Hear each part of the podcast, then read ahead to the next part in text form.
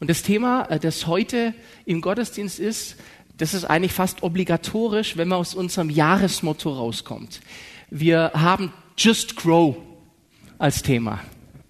Just Grow. Und die deutsche Übersetzung könnte man mehr oder weniger mit Ach, wachs einfach. Ja, what's the deal, Was, was hast du für ein Problem? Streck dich aus und wachs einfach. Das bietet sich regelrecht an, darüber zu sprechen. Das haben wir gerade eben gehört. Wir brauchen dafür aber das Wachstum, das nur einer schenkt, und das ist der Vater. Ja, diese tolle Stelle aus dem Korintherbrief, die der Micha zitiert hat. Ich habe gepflanzt, Apollos hat begossen, Gott aber hat das Wachstum gegeben. Aber ich glaube, dass in uns drin alles darauf angelegt ist, dieses Wachstum zu haben, weil es der Plan Gottes ist, weil es der Plan des guten Vaters ist, und zwar für dein Leben. Egal wer du bist heute Vormittag, egal wer du bist, jetzt vielleicht an deinem Rechner, wo du dir die MP3 runtergezogen hast. Der Papa hat Wachstum für dich vorgesehen. Er hat Bewegung für dich vorgesehen. Und wisst ihr, mit zwei Kindern im Wachstum erleben wir das zu Hause ganz praktisch. Wenn ich meine Töchter anschaue, dann, dann merke ich, Wachstum ist nicht aufzuhalten. Also im wahrsten Sinne des Wortes, wenn wir Freunde besuchen, nach gewisser Zeit, und ähm, die sehen unsere Töchter, und wir haben eine Weile die nicht besucht, dann kommt immer dieser obligatorische Spruch, den alle Kinder hassen. Mai, was bist du aber groß geworden? Und wenn es ganz schlimm kommt, dann wird noch auf dem Kopf rumgetätschelt und die Frisur dabei völlig zerstört. Zum Glück bin ich da problemlos, wenn es um mich gehen wird, was Frisur angeht. Mädchen finden sowas für gewöhnlich. Nicht so. Ich fand es als Junge aber auch nicht so, zumal ich damals, als ich noch Haare hatte, äh, deutlich länger im Bad gebraucht habe für meine Frisur als jede Frau. Aber wisst ihr, manchmal antworte ich im Scherz, wenn dieser Spruch gebracht wird, Mei, was bist du aber gewachsen? Dann sage ich, ja, wir haben es versucht zu verhindern. aber es hat nicht geklappt. Und wisst ihr, das ist tatsächlich so. Du kannst es nur ganz schwer verhindern, weil Wachstum einfach in dir drin liegt. Aber mein heutiges Thema, auf das komme ich interessanterweise über den Namen einer meiner absoluten Lieblingsbands. Ich habe vor kurzem wieder Musik gehört und diese Band heißt Arrested Development. Und plötzlich wurde mir mit der Kombination von unserem Thema Just Grow dieser Name, dieser Satz Arrested Development äh, ganz bewusst. Und ich habe gedacht, Mensch, was kann Wachstum blockieren? Wie kann Entwicklung, wie kann ein Fortschritt, wie kann Wachstum blockiert werden? Und es kann ja auch im natürlichen Geschehen durch zum Beispiel äußerliche Einflüsse. Also wenn man spezielle Medikamente kriegt, zum Beispiel als Kind, dann kann Wachstum plötzlich gehemmt werden. Und Arrested Development kann man ungefähr so übersetzen mit gestörtes Wachstum oder Wachstumshemmung. Und tatsächlich gibt es da einen ganzen psychologischen Zweig, der sich mit dem Thema beschäftigt. Was kann also Wachstum blockieren? Ich glaube, es gibt Faktoren, die unser geistliches Wachstum blockieren können. Aber ich glaube auch, dass unser innerlicher Drang nach natürlichem Wachsen eigentlich stärker ist.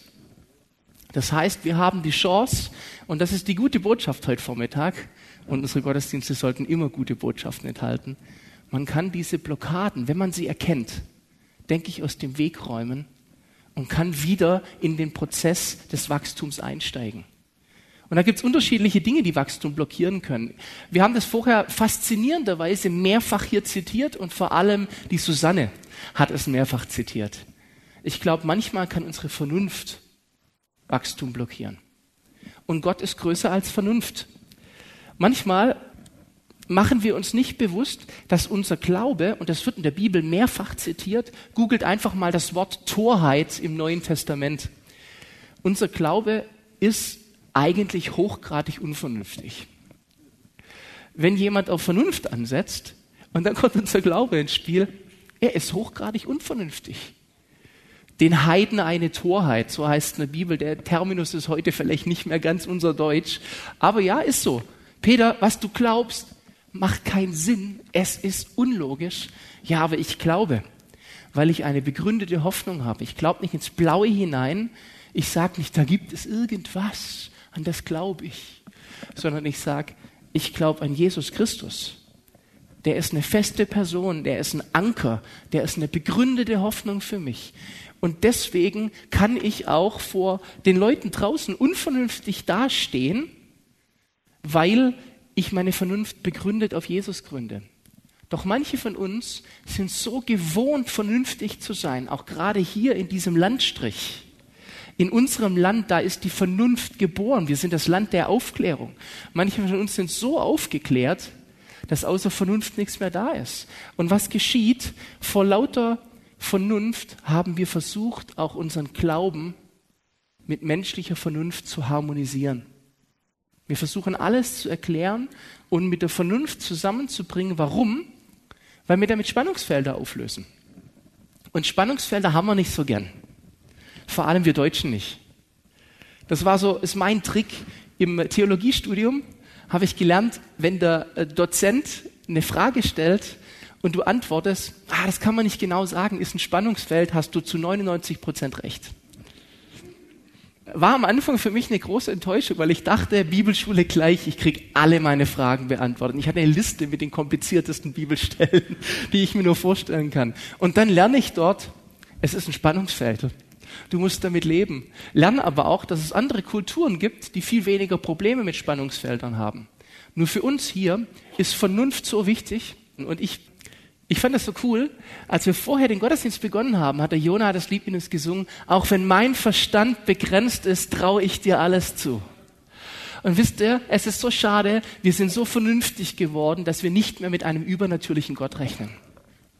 Wir haben teilweise Wunder und Kraftwirkungen abgeschrieben, weil wir sie der Vernunft geopfert haben. Und wisst ihr was, ich möchte dich dazu einladen, rechne wieder mit einem Gott, der Wunder tut, mit einem Gott, der Krankheit besiegt und der es finally tut, dass es keinen Rebounds gibt, dass es kein Zurückkommen gibt davon. Ich glaube, dass wir einen Gott haben, der Wunder tut. Sehr, sehr schön. Ein paar sind der Meinung auch. Das ist schön. Warum haben wir denn angefangen, diese Vernunft so nach vorne zu stellen? Ich glaube einfach, wir haben unsere Theologie, unsere Erfahrung angepasst. Und sind wir ehrlich, wir erleben hier relativ wenige Wunder. Also, was mache ich am einfachsten, um wieder ein Spannungsfeld für mich aufzulösen? Ich versuche einfach mir zu erklären, diese Art von Wunder kann hier nicht mehr geschehen. Oder verpack's noch schön geistlicher, ist nicht mehr nötig, weil. Dann hat man zum Beispiel Heilungswunder sind nicht mehr nötig, weil wir so eine gute medizinische Versorgung in Deutschland haben. Hört sich sehr vernünftig an. Geistesgaben sind nicht mehr nötig, weil wir die Bibel haben. Gibt es einen ganzen theologischen Zweig, der das so sagt? Die Bibel ist das Vollständige, deswegen ist der Heilige Geist nicht mehr nötig. Letzte Woche las ich in einem Buch, und wahrscheinlich kennen einige von euch den Terminus, ich kannte ihn noch nicht, die geänderte Dreifaltigkeit, Gott, Vater und Heilige Schrift. Da passt halt der Heilige Geist nicht mehr rein. Das ist ein Jammer.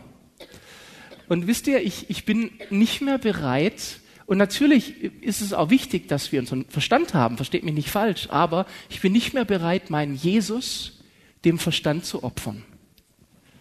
Und gerade wenn wir über Growing Up sprechen, über Just Grow, was ist einer der Sätze, den wir als Eltern unseren Kindern als erstes um die Ohren schmettern, damit sie erwachsen werden?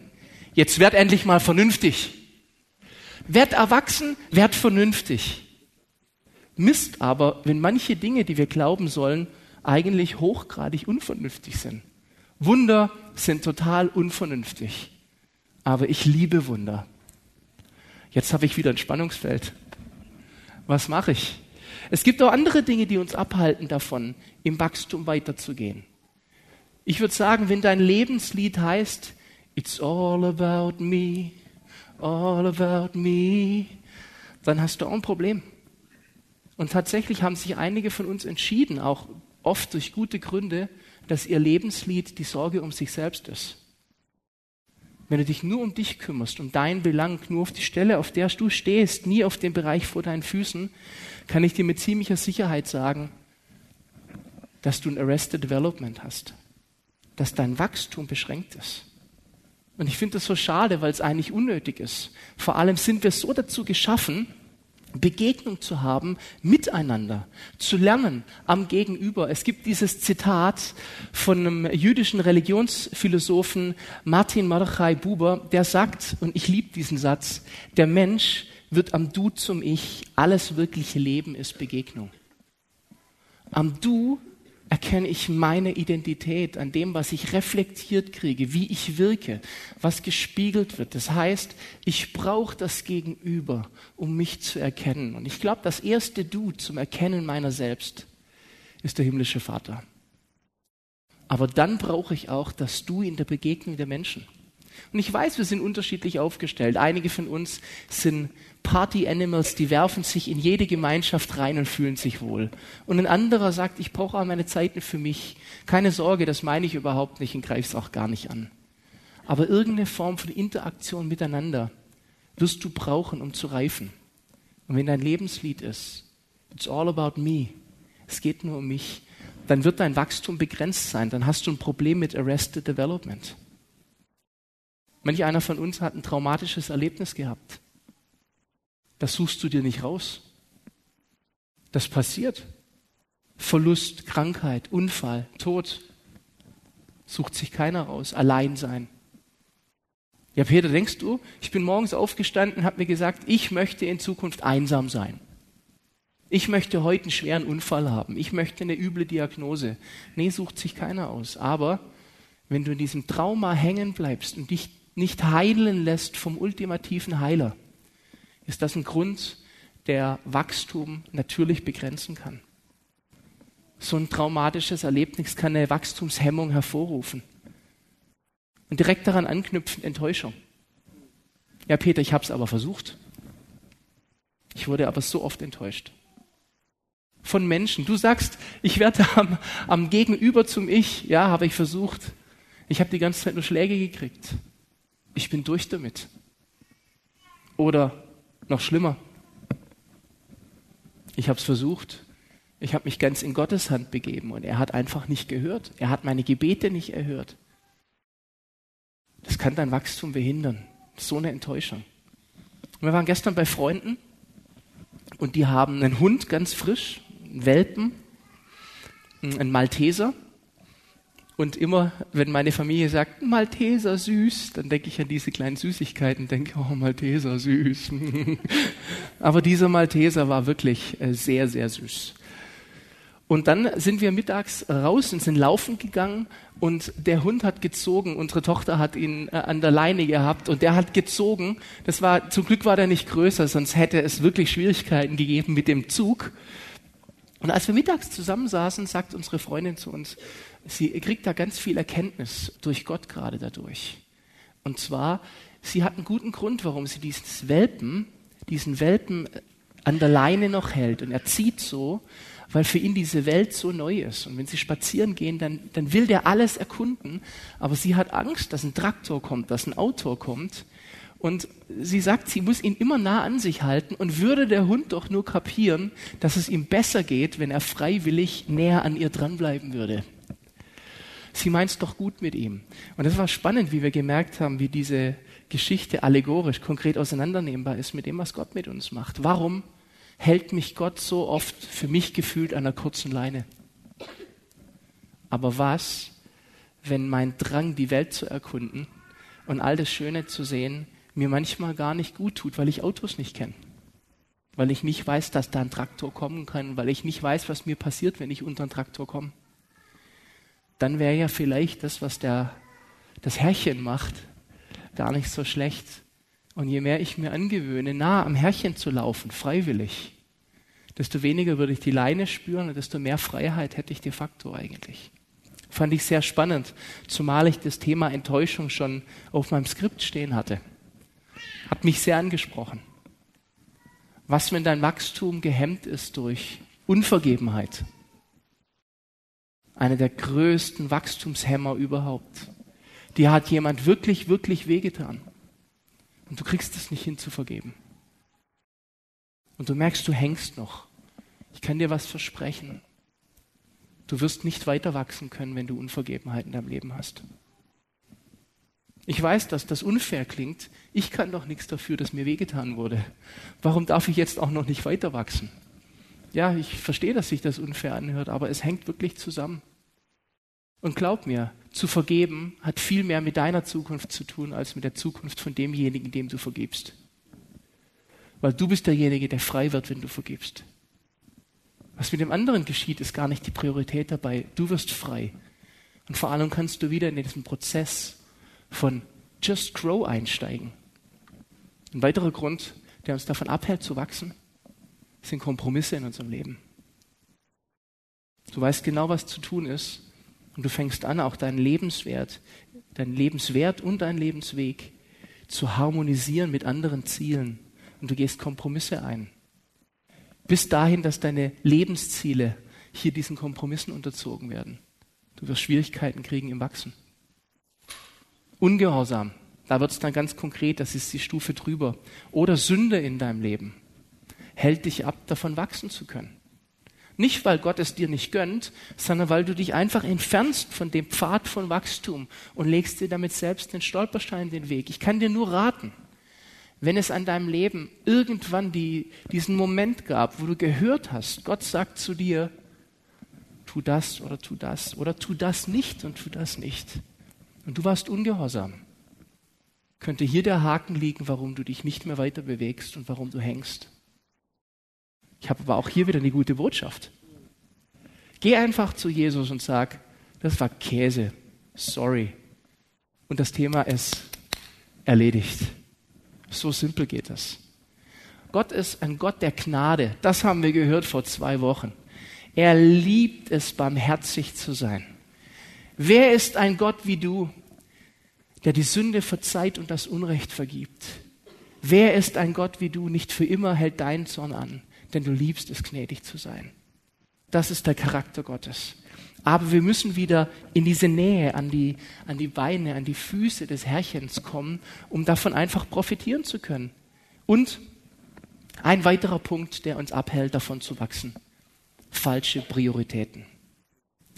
Wenn du dich dem Lebenslauf und den Erfolgszielen deiner Umwelt komplett angepasst hast, auch beruflich, wundere dich nicht, wenn dein Wachstum gehemmt wird was interessanterweise zusammengehen kann mit beruflichem Erfolg. Du wächst im Beruf und dein geistliches Leben stagniert erst und macht dann Rückschritte. Hat etwas mit Priorität zu tun. Das Problem ist nicht der Beruf. Das Problem ist deine Sortierung, wie du das anordnest. Jesus hat da ziemlich deutliche Ansage, zum Beispiel in Matthäus 6, Vers 24, wenn er sagt, niemand kann zwei Herren dienen. Denn entweder wird er den einen hassen und den anderen lieben, oder er wird einem anhängen und den anderen verachten. Ihr könnt nicht Gott dienen und dem Mammon. Klammer, Erklärung, Mammon, Zielen der Welt, beruflicher Erfolg, Beförderungsdenken und so weiter und so weiter. Und dabei geht es um Priorität und nicht um Erfolg. Denn wenn deine Priorität ist, auf Gott zu schauen, dann kann es sein, darüber geht auch der berufliche Erfolg. Das heißt, der Beruf ist nicht das Problem. Das Problem ist deine Priorität. Es geht einmal mehr um ein Wort, das mir so wichtig ist, und das wisst ihr. Eine Königreichsperspektive. Es geht letztendlich darum, wie viel Rost hat deine Krone schon angesetzt, weil du sie an die Seite gelegt hast. Und auch hier einmal mehr Matthäus 6, Vers 33. Die richtige Priorität ist, trachtet zuerst nach dem Reich Gottes und seiner Gerechtigkeit. Das muss die Nummer eins sein. Und dann stellen sich die anderen Dinge auch ein, aber im Tempo und im Plan Gottes. Und das kann manchmal kollidieren mit deinen Zielen, muss es aber nicht immer. Nur ob es kollidiert oder nicht, bestimmst nicht mehr du, sondern das tut dein liebevoller Vater. Und da ist es gut aufgehoben. Das heißt, ihr seht, es gibt eine ganze Latte an möglichen Dingen, die uns vom Wachstum tatsächlich abhalten können, obwohl wir, wie ich finde, darauf angelegt sind. Wir haben ein Wachstumsgen in uns, wie ich unsere Töchter nicht mehr klein halten kann. Ich, ich, ich krieg's, es klappt nicht. Wir merken es am Klamottenwechseln, wir merken es an neuen Schuhen, wobei ich mir habe erklären lassen, neue Schuhe bei Mädchen müssen nicht immer etwas mit Wachstum zu tun haben. Frauen wachsen ja auch aus ihren Handtaschen heraus. Hm. Vorsicht, Peter, ganz dünnes Eis. Aber wisst ihr, wir sind ja nicht die Ersten, die, die in diese Falle tappen. In der Bibel gibt es ja auch eine ganze Latte von Männern und Frauen, die diesen Fehler gemacht haben. Ich denke mal an einen großen Mann wie den Priester Eli. Der war eingestellt und dafür da, um Gottes Willen und sein Wort dem Volk kundzutun. Und er stagnierte an dem Punkt, wo er seine Prioritäten durcheinander brachte und sagte, nee, ich weiß, meine zwei Söhne, die geraten völlig aus der Reihe und die, die begehen regelrechte Verbrechen an Gott und den Menschen. Aber ich traue mich nicht recht, sie zurechtzuweisen.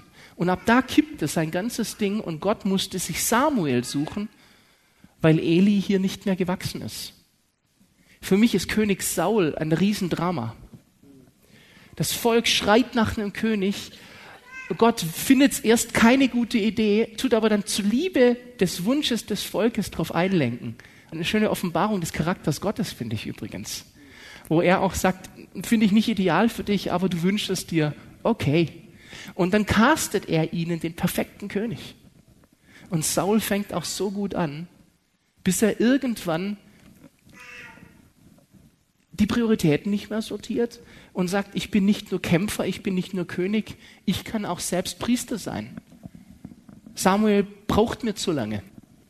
Und er fängt an selber zu tun und seine eigenen Pläne zu schmieden. Und Samuel kommt und sagt, Saul, dir wird dein Königreich weggenommen werden. Du hast deine Prioritäten falsch sortiert. Du hast nach so vielem anderen geguckt. Sogar König David. An einer Stelle gerät sein Königreich völlig aus den Fugen dessen, was Gott vorgesehen hat. Nämlich als David anfängt, eine Volkszählung zu machen um ein bisschen zu protzen damit, wie viel, wie viel Leute er hat, wie viel er hat. Er macht eine große Inventur und Gott sagt, wollte ich nicht, dass du es machst. Brauchst du gar nicht. Damit du sagen kannst, wie groß dein Heer ist, wie groß dein, brauchst du gar nicht. Wenn die Prioritäten nicht mehr zusammenpassen mit den Prioritäten Gottes.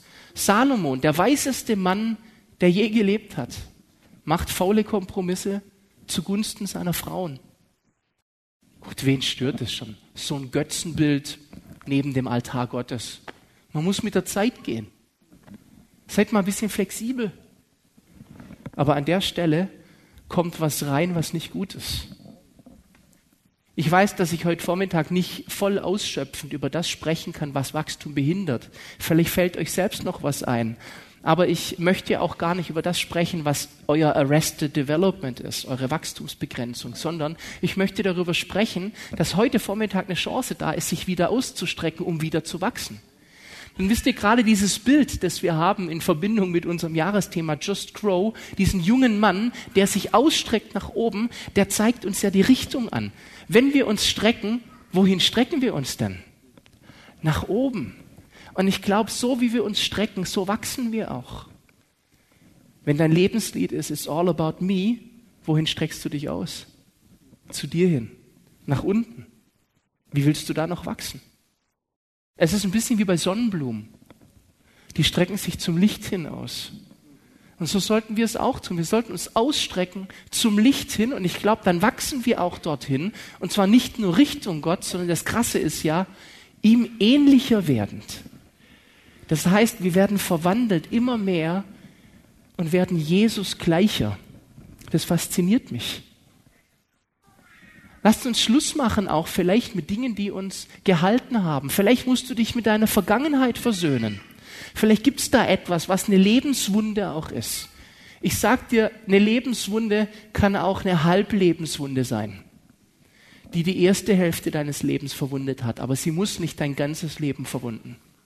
Denn wir haben einen Heiler, der auch sagt, steig aus aus deiner Lebenswunde. Was ist deine Decke? Was deckelt dich ab? Weg mit dem Deckel. Fang wieder an zu wachsen. Streck dich aus. In der Bibel gibt es eine ganz markante Stelle ums Thema Wachstum. Und die finden wir im Johannes 15 in den Versen 1 bis 8. Die meisten von euch werden sie kennen. Jesus sagt, ich bin der wahre Weinstock und mein Vater ist der Weinbauer.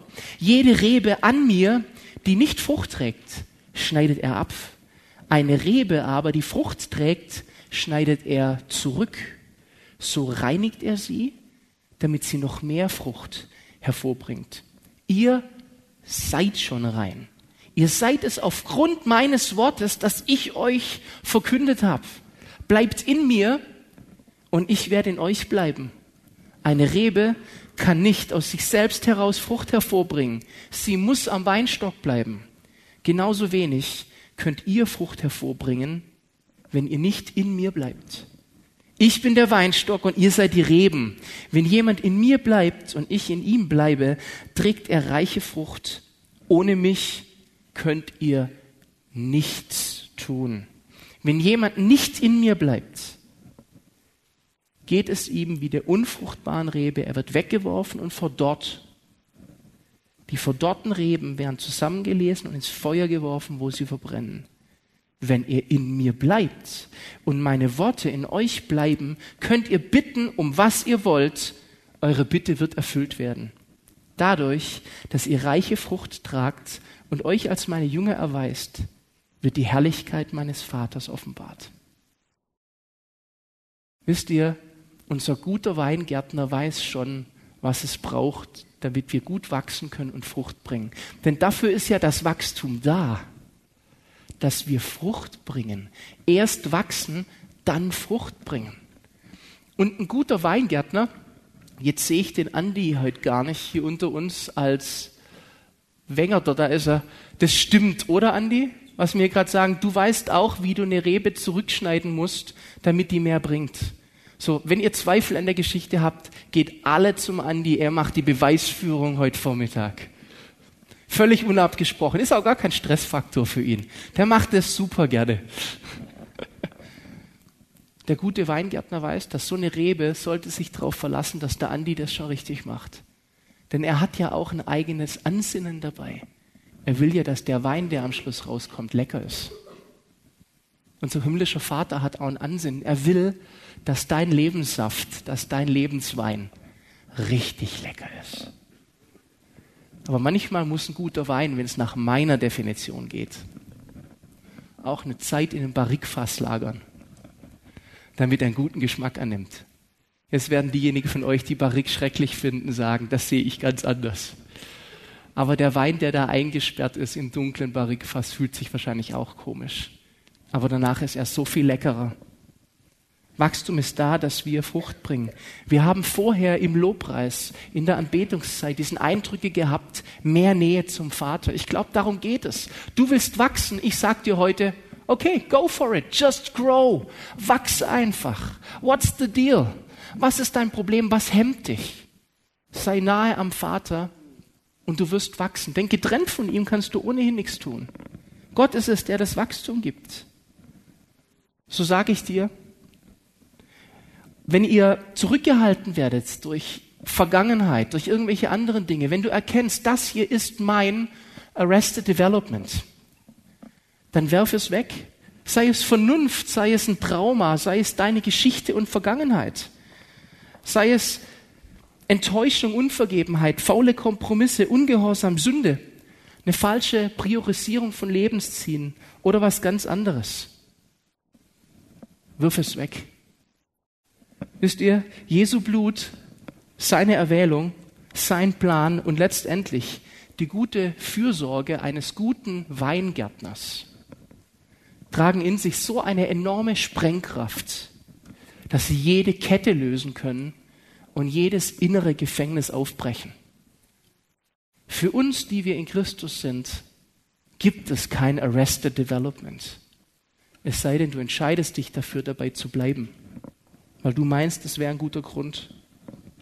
Zum Schluss, einige von euch sind in der Generation aufgewachsen, dass sie die Fernsehsendung Löwenzahn noch kennen. Für mich nur echt mit Peter Lustig. Sehr sympathisch, das ist sehr schön.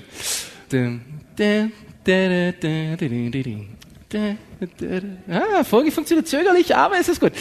Macht man auch nicht so oft sonntags. Aber vielleicht erinnert euch noch an das Intro zu dieser Sendung. Und das finde ich so markant. Was geschieht? Ein Löwenzahn bricht durch den Straßenasphalt durch und am Ende sieht man überall in der Straße Löwenzahnpflanzen, die durchgebrochen sind. Wisst ihr was? Das ist deine Berufung, ein Löwenzahn zu sein, denn du trägst in dir drin die Kraft und Sprengkraft Gottes und seine DNA, um durchzubrechen durch jeden Asphalt, was auch immer dein Arrested Development ist, was auch immer dein Asphalt ist. Brich ihn heute durch.